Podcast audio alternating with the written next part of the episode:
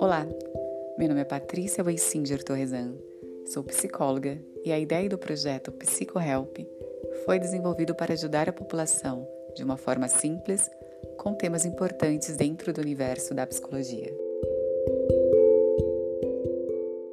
O primeiro episódio já está no ar e trata de um assunto bem delicado, mas infelizmente necessário em tempo de luto por coronavírus, principalmente entre as crianças.